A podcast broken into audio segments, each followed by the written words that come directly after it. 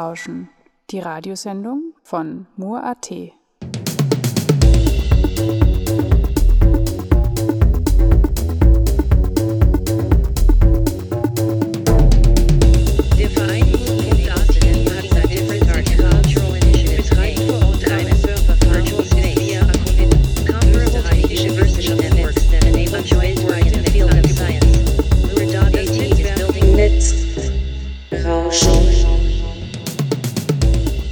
Hello and welcome to Netzrauschen, the broadcast from Mur.at where we cover topics related to digital society, media art and net politics. In this episode of Netzrauschen, I interview Nejc Trampuž, a Slovenian multimedia artist and photographer, and sound artist Tim Kropivšek. For the past years, Nejc has been actively involved in environmental and ecological projects and has also worked as an activist in the Youth for Climate Justice movement. In his most recent work, Another Future Entirely, it's a multi layered art and research project that premiered in the Simulaker Gallery, where he collaborated, amongst others, with Tim, who created the soundscapes for the project. We broadcast Tuesdays every four weeks from 10 to 10:30 here on Radio Helsinki. All informations regarding the broadcasts and further links to our guests you can find as usual on helsinki.at. Past episodes become part of the podcast archive that you can download at netzrauschen.mur.at.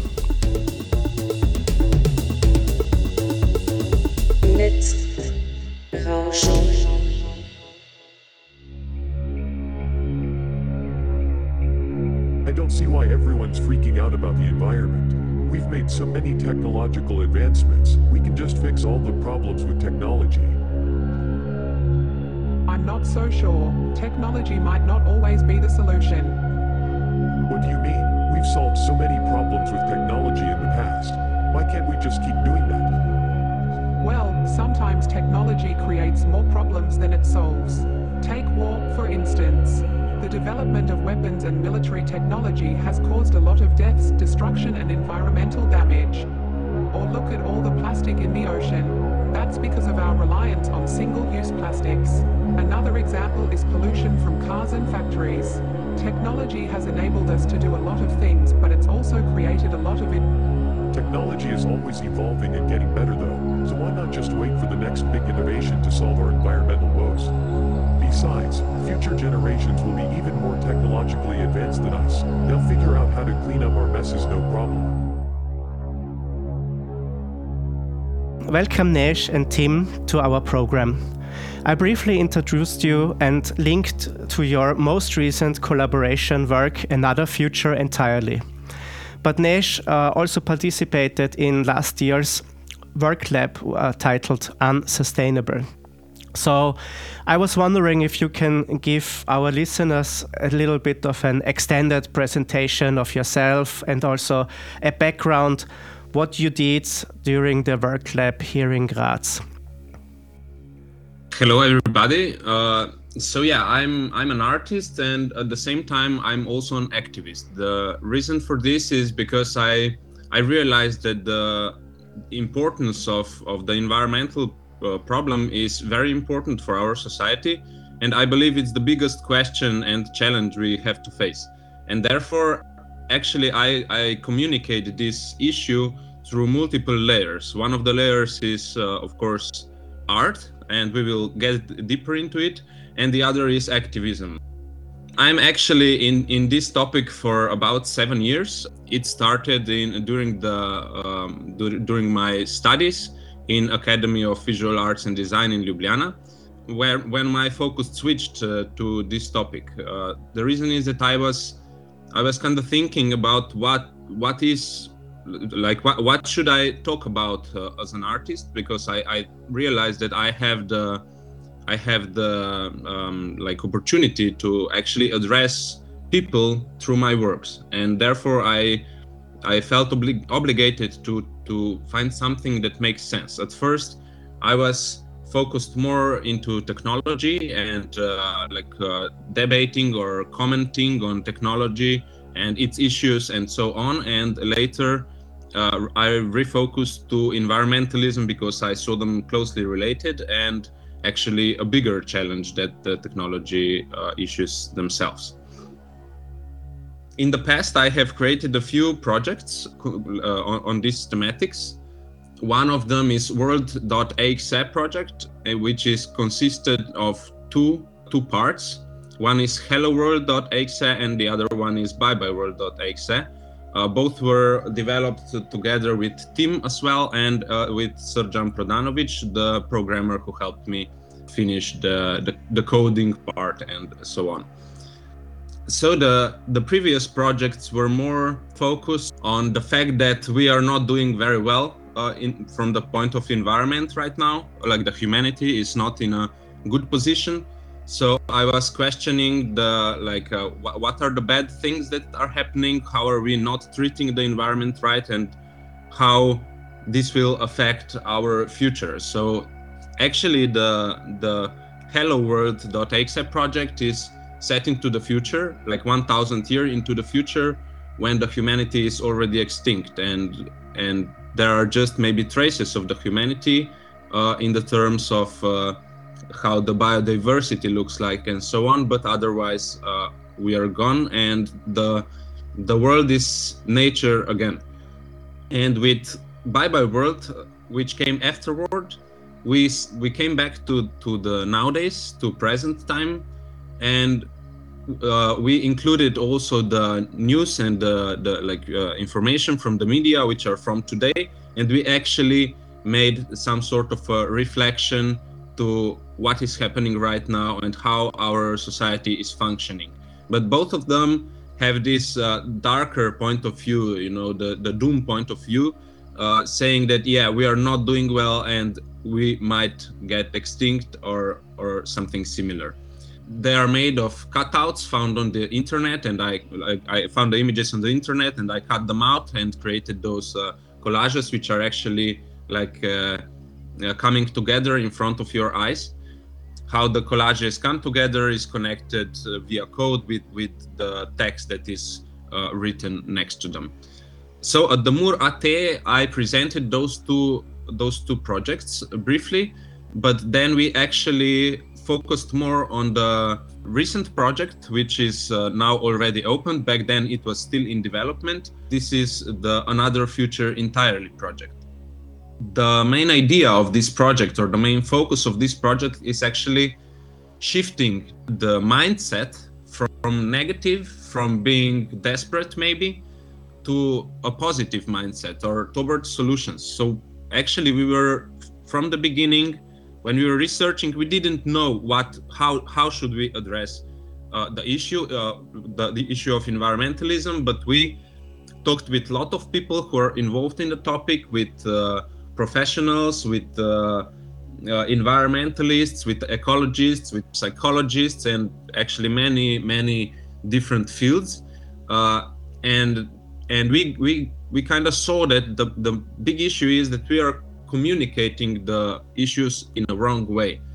Uh, we are communicating them negatively or very scientific, and this brings people the first. So the negative way of debating brings people to being desperate and therefore they are not very active. So they they become passive and nothing changes.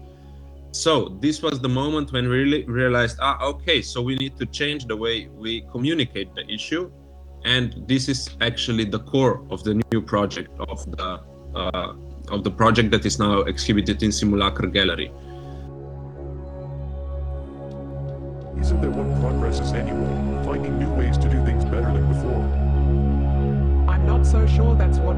is.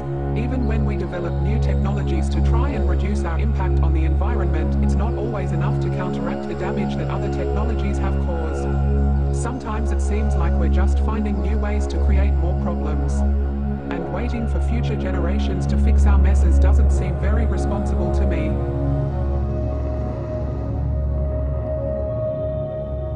I remember Nejc also when you were presenting um, these projects during the work lab.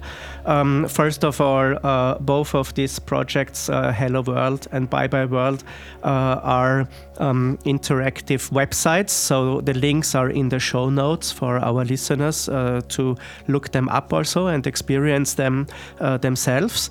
Um, but I also remember that we had this conversation and this debate also during the work lab that how do you communicate um, your with your art? And that it's very hard for visitors or for the audience to get into a positive mindset or accept in a way a call for action when the artwork and the artist is very negative and painting a situation. Then you more have the feeling that ah there is no solution anyhow. There is no no way to act anymore. And you find yourself more in a passive situation rather than an active one where you want to change something. Yes, I would I would say that it's not uh, harder just for the viewer, but it's also harder for me as an artist to come up with solutions because we can see the problems every day. We read about them in news. We can like just look outside of the window and we can see problematic environmental situations. But then we don't see the solutions that often. That's exactly the problem. So i would say that it was quite harder for me to to get even myself into a mindset that okay there are solutions and we should focus on them.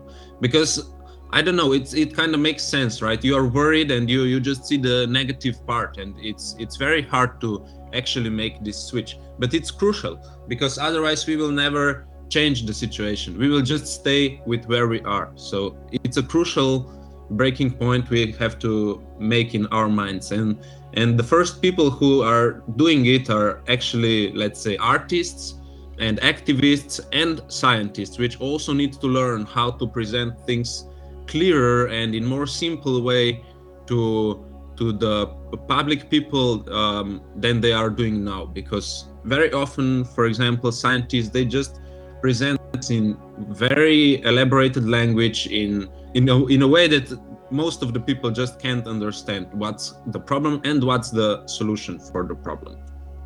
Yeah, of course, they reach different audiences. On the one hand, maybe from their work environment, they are forced to publish in conferences or in certain journals that are then behind paywalls and cannot be read by the general public. There is a lot of knowledge out there that is just not communicated to a general public.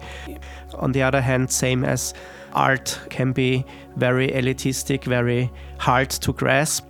From an activist point of view, I think that there are more possibilities or more solutions to get to the main media and get the attention of the general public, no? As we have seen in the last months or so.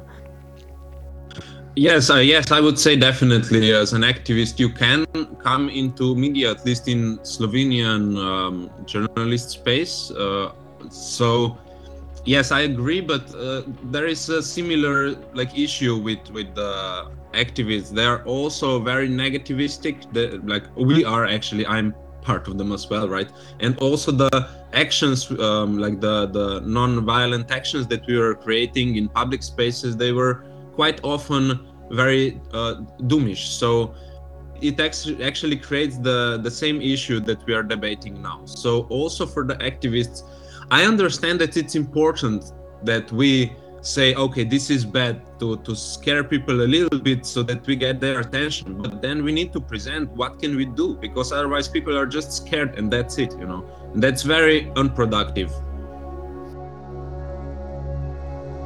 I think you're being a bit pessimistic. There's no way we can know what the future holds, but I remain optimistic that technology will save us from ourselves in the end. Even if it takes a few hundred years or so, eventually we'll find a solution to all of our environmental problems and everything will be okay. I suppose you're right, we can't know what the future holds.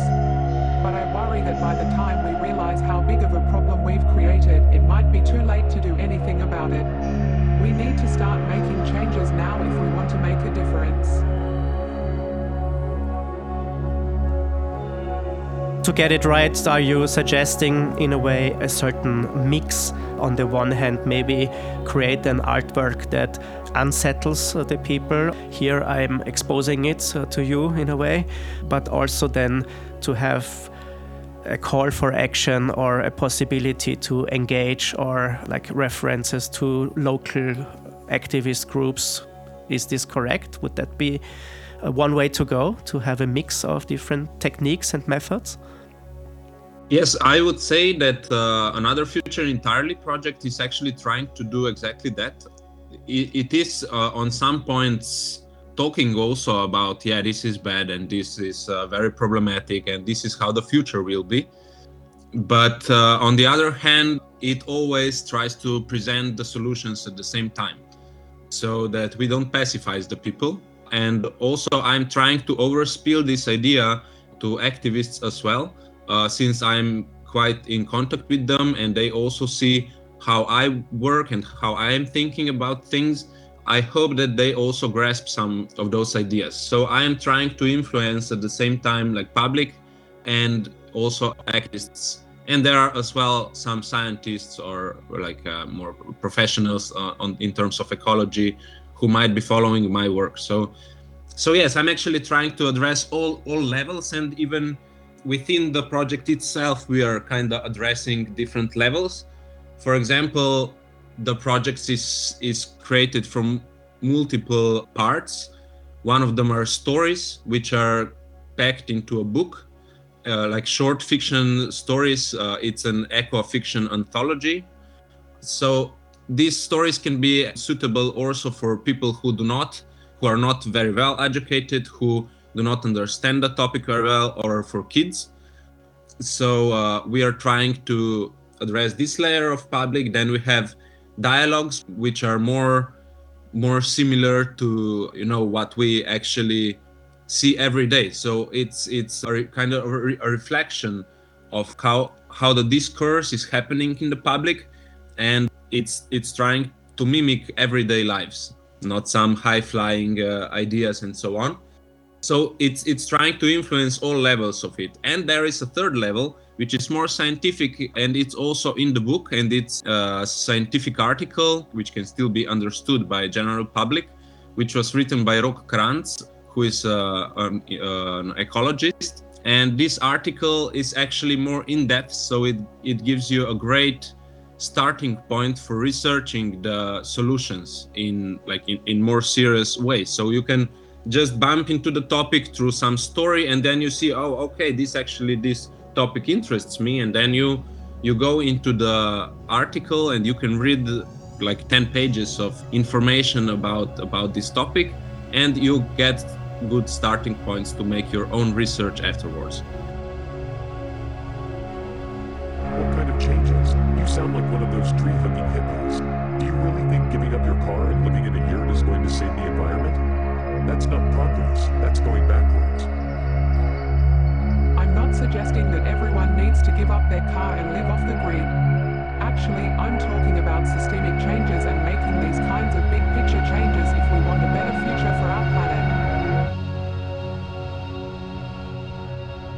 can briefly still talk about the workshop format. You were introducing the GTP 3 and different AI models where we generated text, but also I remember we generated a lot of images also. Can you talk a little bit about the format of the workshop? Yes, first part was actually presentation, uh, which was similar to what I told now already about shifting the focus uh, towards solutions, and the other part was practical part uh, where we used GPT-3, and then we also used Midjourney for generating images. The thing is that also the project itself is using those two tools. The stories were written with, with this uh, tool, and also everything is visualized with the Midjourney tool but i used those as a tool you know. I didn't say oh wow ai is going to solve everything. Let's let's just see what ai does. But i just created parts of the works with with the ai and combined them like collaged them into one bigger thing because that that's also from the past that's my workflow how i do. I created parts of the project with the AI, and then I combine different parts together into one bigger entity. All the AI is quite capable of like writing very elaborated texts, especially lately on different topics. So yeah, what we did with, with our goal in the workshop was to write like let's say semi-scientific article on one topic and each person was uh, picking their own topic uh, related to environmentalism and to searching solutions and then we tried to to write down something and uh, visualize it as well with the Midjourney for both you need to use prompting so you actually give some input in the ai give some directions uh, um, and tell what you want to get out of the of the machine and the machine returns it to you. You have many different ais uh, nowadays. It's quite interesting how fast things go. For me it's even kind of shocking uh, on the other hand and a bit scary but also very fascinating you know? I cannot hide that. And that's why also the project itself it's not focused on the ai itself even if we use it as a tool but uh, the focus is the environmentalism. The ai is only a tool being used. That's it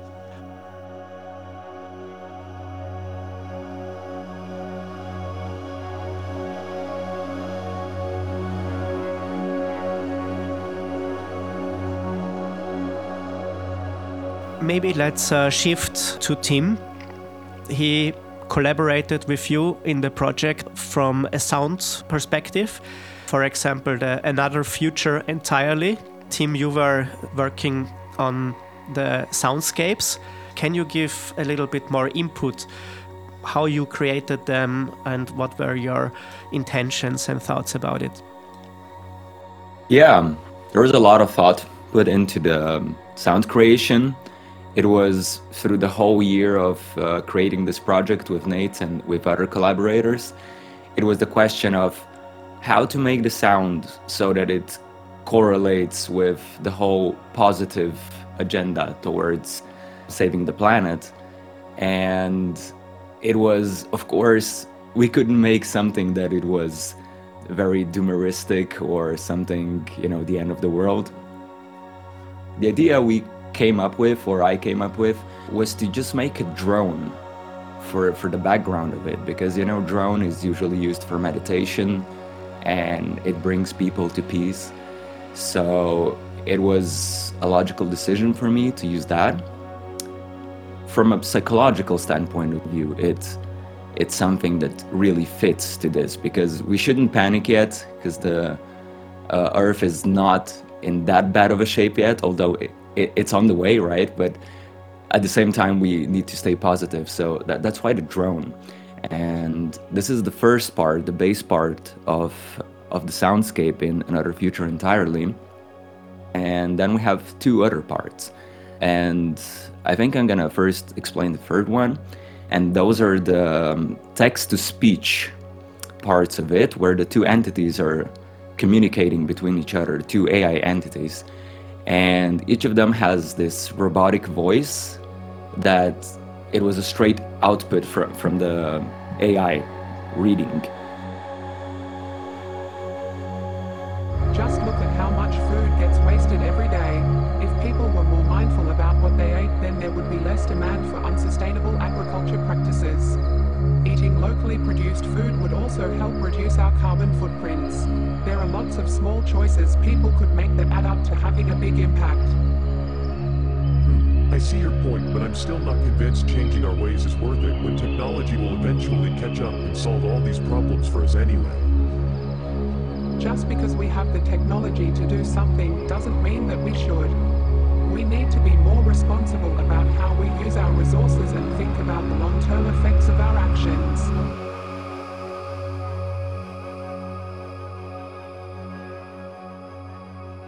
What I had in mind when I was creating the sound design out of those uh, recordings was to make it sound like it's coming from an artificial brain. Like there is a imaginary space inside of it, and the AI is talking with itself basically although there are two entities.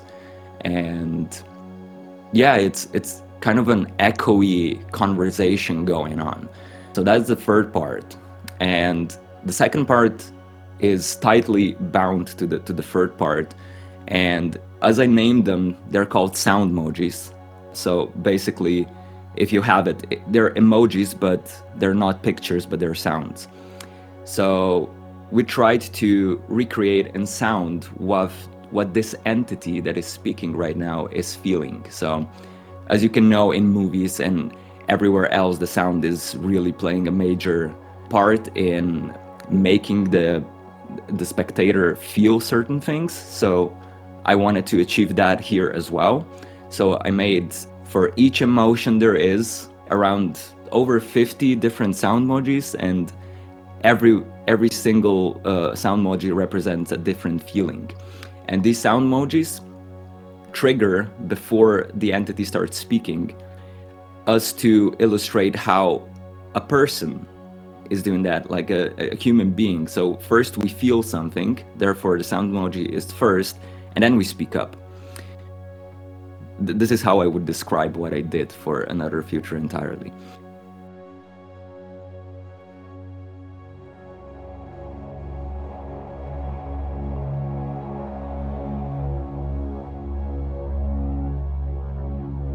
Alright, we'll start with the basics then.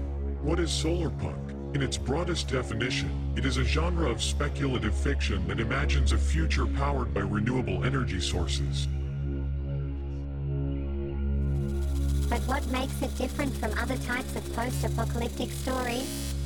I mean, we've all read or seen movies where society has been significantly changed by some sort of environmental disaster.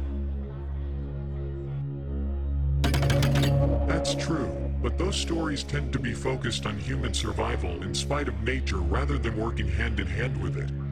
Solarpunk envisions societies which have developed symbiotic relationships with their natural surroundings instead of being forced into competition with them. That sounds a bit idealistic, don't you think? I mean, it's all well and good to talk about living in harmony with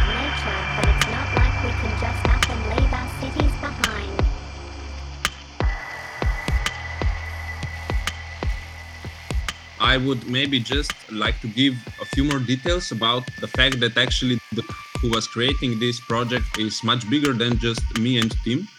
There are also there is a programmer Rok Kos involved, and also we had a 3D designer Brina Mezepetric, a graphic designer who designed the book.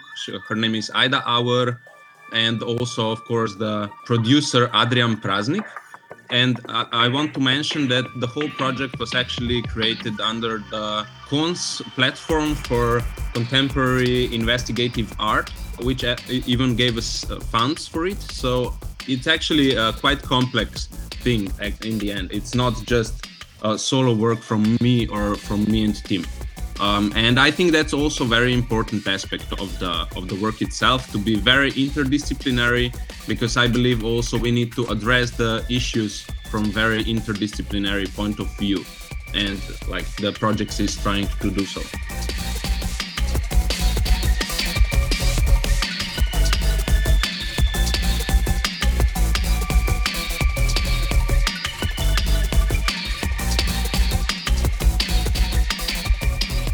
That was another episode of Netzrauschen, a broadcast by Mur.at.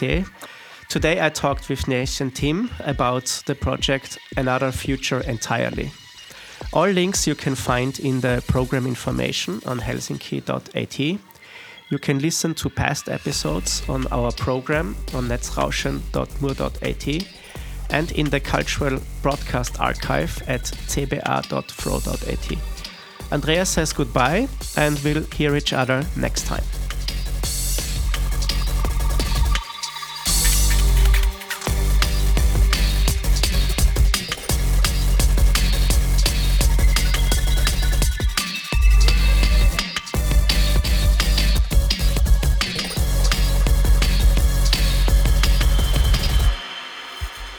Netzrauschen, die Radiosendung von Mur.at.